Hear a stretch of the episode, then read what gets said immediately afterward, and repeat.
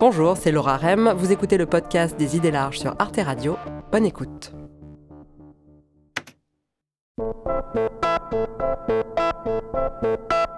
On utilise le mot travail tous les jours. Le matin, on repense à un rêve qui nous travaille, on travaille sur nos émotions chez le psy, et bien sûr, on va tous les jours au travail pour pouvoir payer son loyer. Mais parfois, quand on est au travail et qu'on passe des heures dans de longues réunions inutiles, on a le sentiment qu'on n'a pas eu le temps de vraiment travailler. Alors de quoi est-ce qu'on parle? Tout le monde comprend le mot travail, mais on est bien embêté dès lors qu'on nous demande de le définir. C'est le point de départ du livre de la sociologue Marianne Dujarrier, Trouble dans le travail.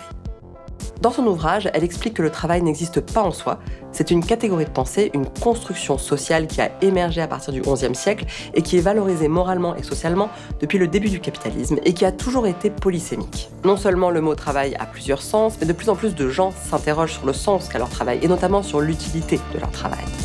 Quels sont les différents sens du mot travail? Qu'est-ce qui fait qu'un travail a ou pas du sens pour nous? Travailler a-t-il un sens? Dans tous les sens du terme.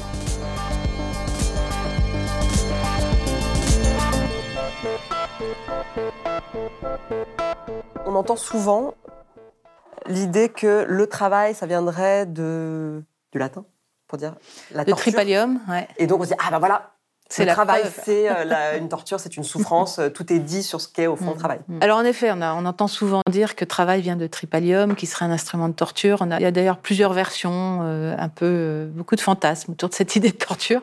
Puis il y a une autre étymologie qui a été, qui semble être plus plus probable, c'est l'idée de, de transe, de, de traverser, hein, de, de, surmonter des obstacles, d'avancer en surmontant des obstacles, qui serait le tra qu'on retrouve dans, le travel anglais, qui en effet euh, serait plus probablement l'étymologie euh, du mot que celui de tripalium avec son i qui serait devenu un a, on ne sait pas très bien comment, et puis aucune lettre qui correspond non plus derrière. Vous voyez, il y a aussi une difficulté de passer de tripalium à travail, quand même finalement peu de lettres communes.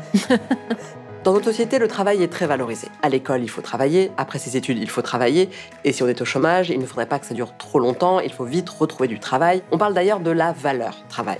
Le problème, c'est que le terme lui-même a plusieurs sens. En fait, le travail, avec ses 88 synonymes, charrie un nombre de significations incroyables qui chacune elle-même est porteuse de valeurs très très différentes. Donc, de mon point de vue, l'idée qu'il puisse y avoir une valeur travail au singulier euh, relève de l'arnaque morale. Judith Butler le dit très bien, l'intérêt de, dénaturaliser un, mot qui est surtout un mot qui est aussi central que celui de travail, c'est bah, de s'en émanciper, hein, de s'émanciper à la fois de la confusion, de la polysémie et de la, confusion aussi morale que, que charrie hein, ce, terme-là, et de, s'autoriser à, déplier le mot pour le repenser à nouveau frais Ces différents sens apparaissent clairement dans les travaux de Karl Marx, qui est sans doute l'auteur qui a le plus influencé les manières contemporaines de penser le travail.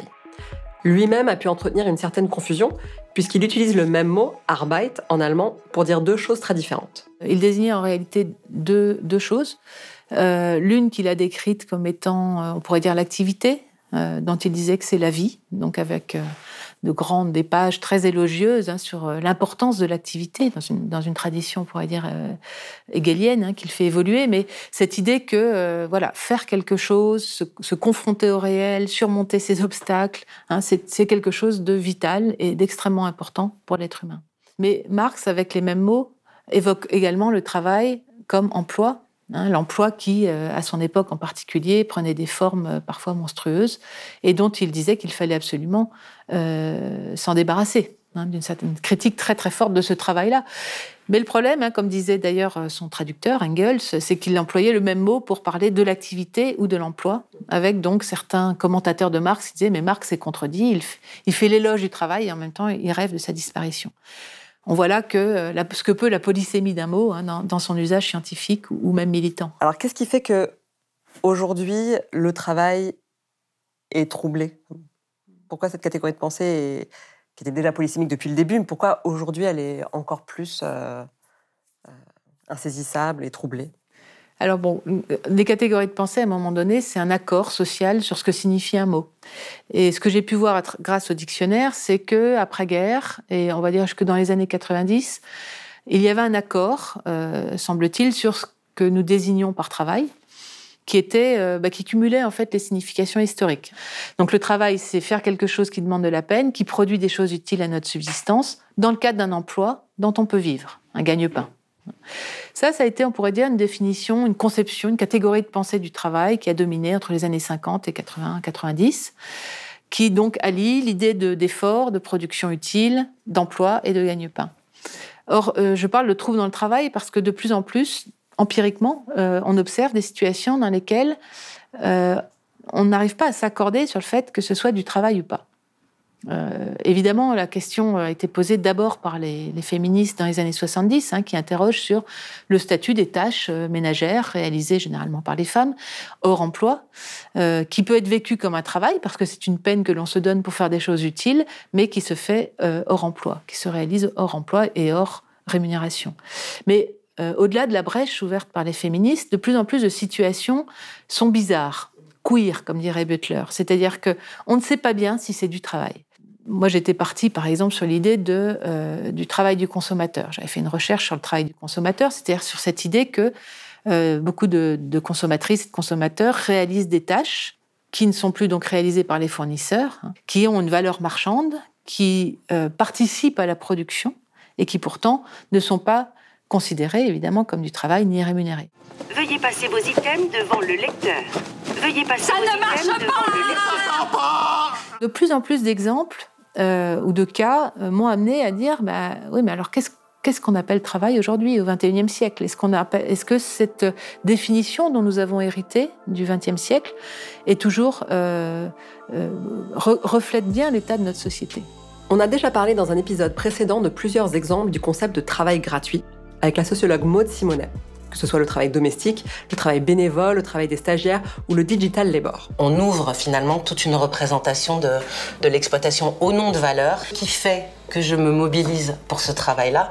C'est ce qui fait aussi euh, qu'il n'est pas reconnu comme travail parce qu'en fait, je suis reconnue comme autre chose. Je suis reconnue comme une bonne mère, par mon travail domestique. Je suis reconnue comme un bon citoyen par mon engagement euh, bénévole. Marianne Dujarier parle donc de ça dans son livre, mais elle parle aussi d'autres types de situations qui viennent interroger notre conception habituelle du travail et qui posent en particulier la question de qui peut travailler. Est-ce que ce sont forcément des êtres humains? Un certain nombre de collègues défendent en effet le fait que l'idée que certains animaux, euh, on va dire en gros les mammifères, ont une activité hein, au sens euh, bah, de l'élaboration euh, corporelle et même peut-être psychique hein, de, la tâche. Il y a des apprentissages, les animaux sont sélectionnés, qu'ils soient des chiens d'aveugle, des éléphants forestiers euh, ou, des, chiens de cirque. Voilà, ils sont capables d'apprentissage, ils sont capables d'évaluation, ils sont sensibles à la reconnaissance. Donc voilà, euh, notamment les, travaux réalisés par Justine Porcher montrent qu'on pourrait parler de travail au sens même subjectif du terme.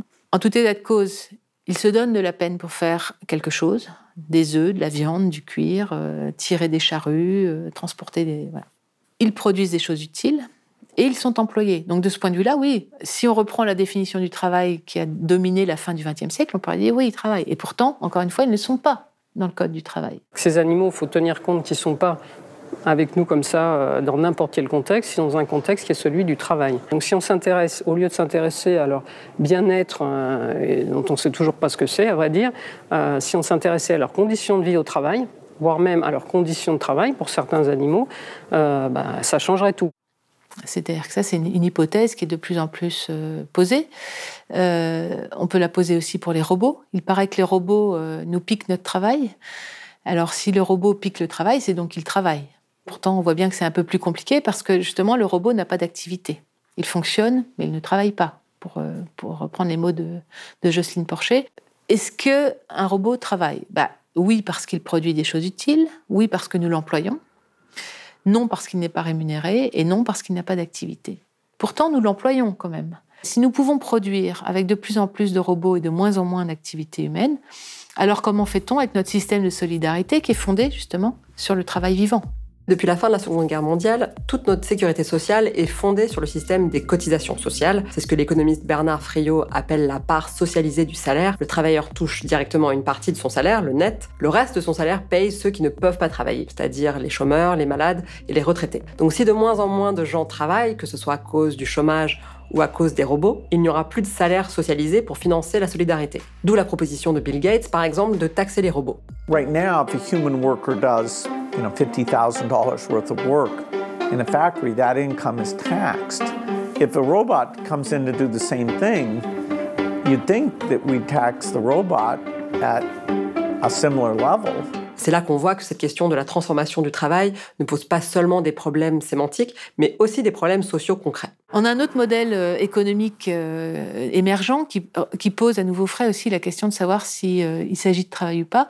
C'est dans le champ de ce que nous appelons le biocapitalisme, qui est donc l'utilisation par des firmes capitalistes des propriétés du vivant et notamment non seulement des corps, mais aussi des organes, mais aussi euh, euh, de cellules euh, et de leur, leur capacité reproductive ou transformative. Moi, je l'avais entendu l'expression travail gestationnel aussi. pour la GPA, par exemple. Alors, en effet, il y a un certain nombre de féministes qui revendiquent le mot travail pour la grossesse et pour l'accouchement, et même rien que si on reste sur ces deux moments-là, Certains même le revendiquent pour le, coït. Bon, on va peut-être pas remonter jusque-là, mais est-ce que la grossesse et l'accouchement est du travail? Alors, étymologiquement, oui. Enfin, je veux dire, dans l'histoire du mot travail, c'est même l'exemple le plus stable depuis dix siècles. Exemple, l'accouchement. L'accouchement, c'est du travail. Dans une salle de travail, on demande à la femme de travailler. Donc, on pourrait dire, bah oui, évidemment, l'accouchement, c'est du travail. Vous avez observé, comme moi, que euh, le, si l'accouchement est dans le code du travail, c'est pour dire que la femme a le droit à un arrêt de travail. Oui.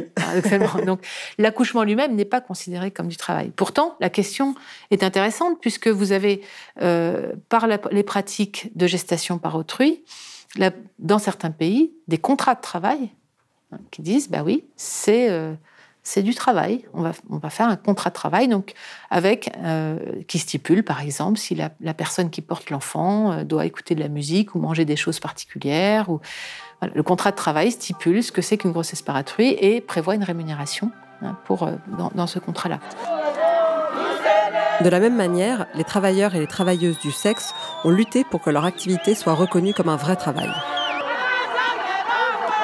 que la prostitution est un travail C'est une question que bah, les, travailleuses et travailleurs du sexe posent explicitement, notamment par la voie syndicale, le STRAS, qui tente, qui essaye de faire reconnaître en effet euh, ces services sexuels comme du travail. Autour de, ce trouble sur le travail, quels sont les enjeux? C'est pas simplement euh, un enjeu sémantique. L'enjeu, il est institutionnel, puisque nos institutions dites du travail, que sont le droit du travail, mais aussi le droit de la sécurité sociale qui est adossé au salariat. Toutes nos institutions euh, dites du travail opèrent sur les pratiques dites de travail. Donc vous voyez bien l'enjeu de dire ça c'est du travail, parce que ça amène à réfléchir au rattachement de cette pratique sociale aux institutions.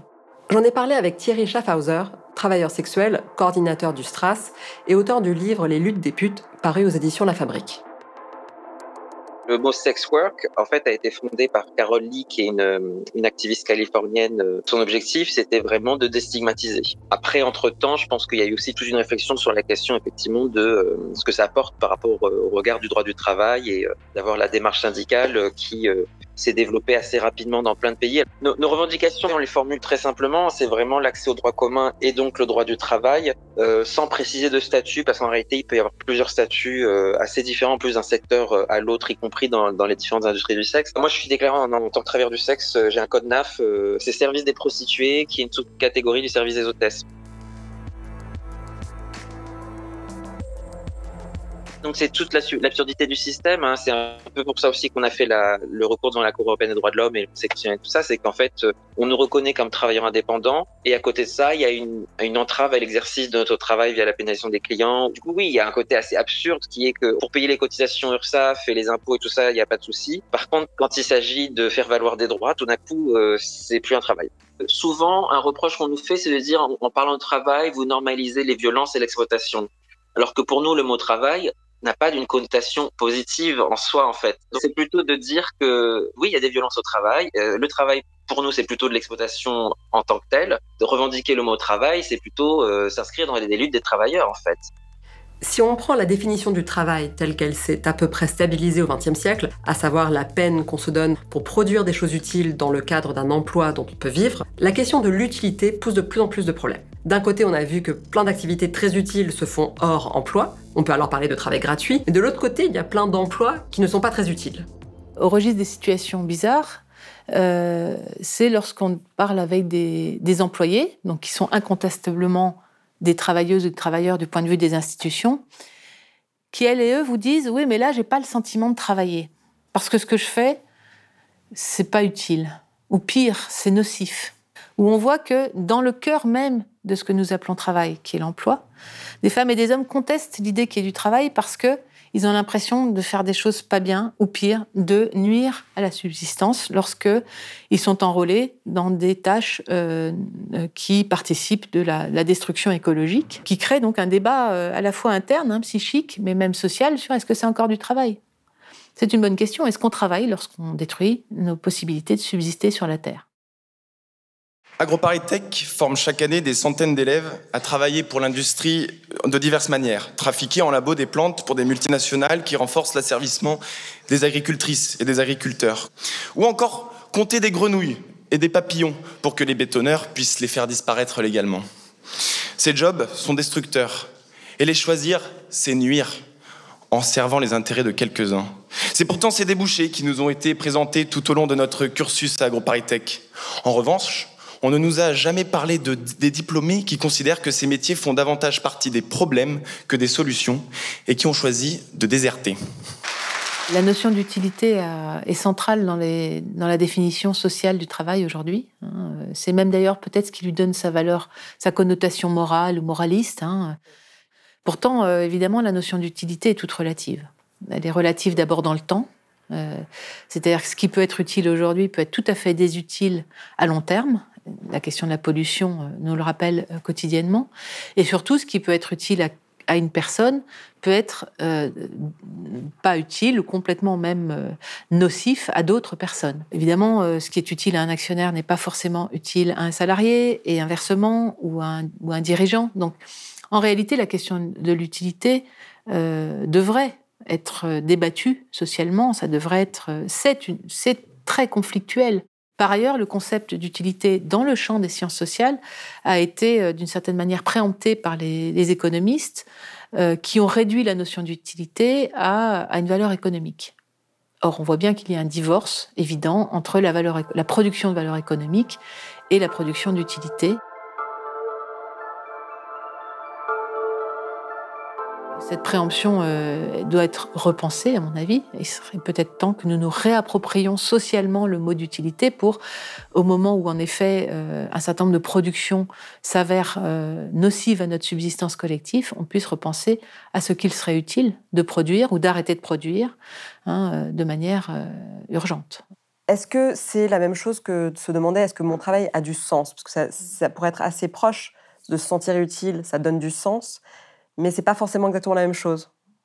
On peut prendre le sens dans ces trois sens. C'est-à-dire que le mot sens en français a trois significations. Euh, la première, c'est en effet l'orientation, hein, donc euh, euh, voilà, comme un panneau indicateur qui dit il faut aller par là. Mais on peut aussi l'entendre dans le sens du, sensitif. Hein, et ça, on l'entend beaucoup dans, les enquêtes sociologiques. Hein, les, gens vous disent un, un bon pro, c'est quelqu'un qui a le feeling. Quelqu'un qui, par exemple, très débutant, il sent pas les choses, il fait plein de gaffes.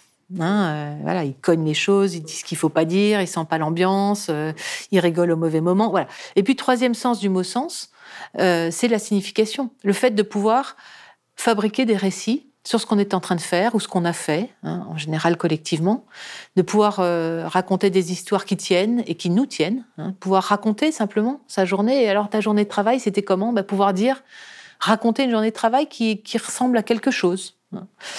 Quand on n'est pas capable de faire récit de ce que l'on fait, en général, on le vit comme une absurdité. Le sens comme orientation, élaboration de l'action, le sens comme sensation et le sens comme signification sont les trois sens du mot sens. Et vous observerez que s'il manque un, deux ou trois, et là c'est dramatique, sens de ce mot sens, eh bien, euh, les gens vous disent bah, ce que je fais, ça n'a aucun sens, hein. euh, c'est absurde. Alors David Graeber, lui, avait proposé l'expression bullshit job. Well, a bullshit job is a job where even the person doing it can't come up with a justification for its existence, where the person doing the job feels that if this job didn't exist, either it would make no difference or the world would actually be a better place. Moi, ce qui m'avait intéressé dans cette expression de bullshit job, c'est moins son contenu conceptuel que le succès social de l'expression. Euh, qui, euh, hein, avec un article très court, en fait, de nombreux, dans le monde entier, euh, de nombreuses personnes se sont reconnues. Moi, je fais un bullshit job. En gros, ils font de la merde, mais ils sont au courant. Greber ensuite a fait une enquête et a, mieux, un peu mieux défini ce qu'il appelait bullshit job, qui renvoyait en effet à des métiers que moi après j'ai appelés des planeurs, hein, c'est-à-dire des cadres qui dans les entreprises sont très éloignés des lieux de la production, de la fabrication, et qui sont payés pour penser en plan. Euh, des optimisations, hein, donc soit de réduction des coûts, soit d'accroissement du marché. Mais il n'y a pas que dans le marketing, les ressources humaines et le contrôle de gestion des entreprises privées qu'on trouve ce sentiment d'absurdité. Le phénomène est beaucoup plus répandu, y compris dans des secteurs plus inattendus, comme dans les services publics. Oui, en effet, les planeurs se sont beaucoup multipliés ces dernières années euh, à la faveur de ce qu'on appelle le nouveau management public qui s'est diffusé à partir des années 90 dans, la fonction publique et qui en effet encadre de manière assez ferme hein, l'activité des, instituteurs, des, profs de collège, des, policiers et bien entendu dans l'hôpital. Dispositifs de gestion qui font l'objet d'une critique sociale très très forte hein, qu'on pourrait résumer en disant que c'est cette forme d'encadrement du travail joint l'inutile au désagréable, c'est-à-dire que ça ne marche pas et en plus ça rend malade. Donc il y a actuellement une critique sociale très très forte qui interroge en fait l'utilité même des métiers de service public. Parce qu'un grand un paradoxe aujourd'hui, c'est que généralement les femmes et les hommes qui vont vers le service public, c'est précisément pour se sentir utiles et que paradoxalement, ces professionnels, bien souvent, du fait de cet, encadrement par des dispositifs de gestion, sont empêchés euh, de euh, d'être utiles, empêchés de faire leur métier. Et à ce moment-là, effectivement, euh, disent je ne peux plus construire de sens dans, dans ce contexte-là. J'ai fait infirmier euh, pour, euh, pour, les, pour les patients, pour les gens malades, et je n'ai pas fait infirmier pour avoir des quotas sur un, sur un planning et ramener du chiffre. Une des manières qu'on peut avoir de répondre psychiquement à l'absurdité de son travail, ça va être de le faire à fond et de se prendre au jeu. Il y a un cas un peu mm. subtil, en effet, qui vient interroger encore une fois le, mot travail. C'est lorsque des femmes et des hommes en souffrance dans leur, euh, dans leur emploi, euh, pour euh, se défendre de cette souffrance, on recourt à un mécanisme de défense assez classique qui est l'hyperaction. Hein. Travailler tout le temps, travailler beaucoup, ne pas, donc pour arriver à ne pas trop penser, à ne pas trop penser sa souffrance, à ne pas trop sentir. Donc ce, mécanisme de défense par l'hyperaction, qui est très classique, d'ailleurs euh, ça a d'abord été étudié chez les ouvriers qui travaillaient sous contrainte de temps dans une tâche taylorisée.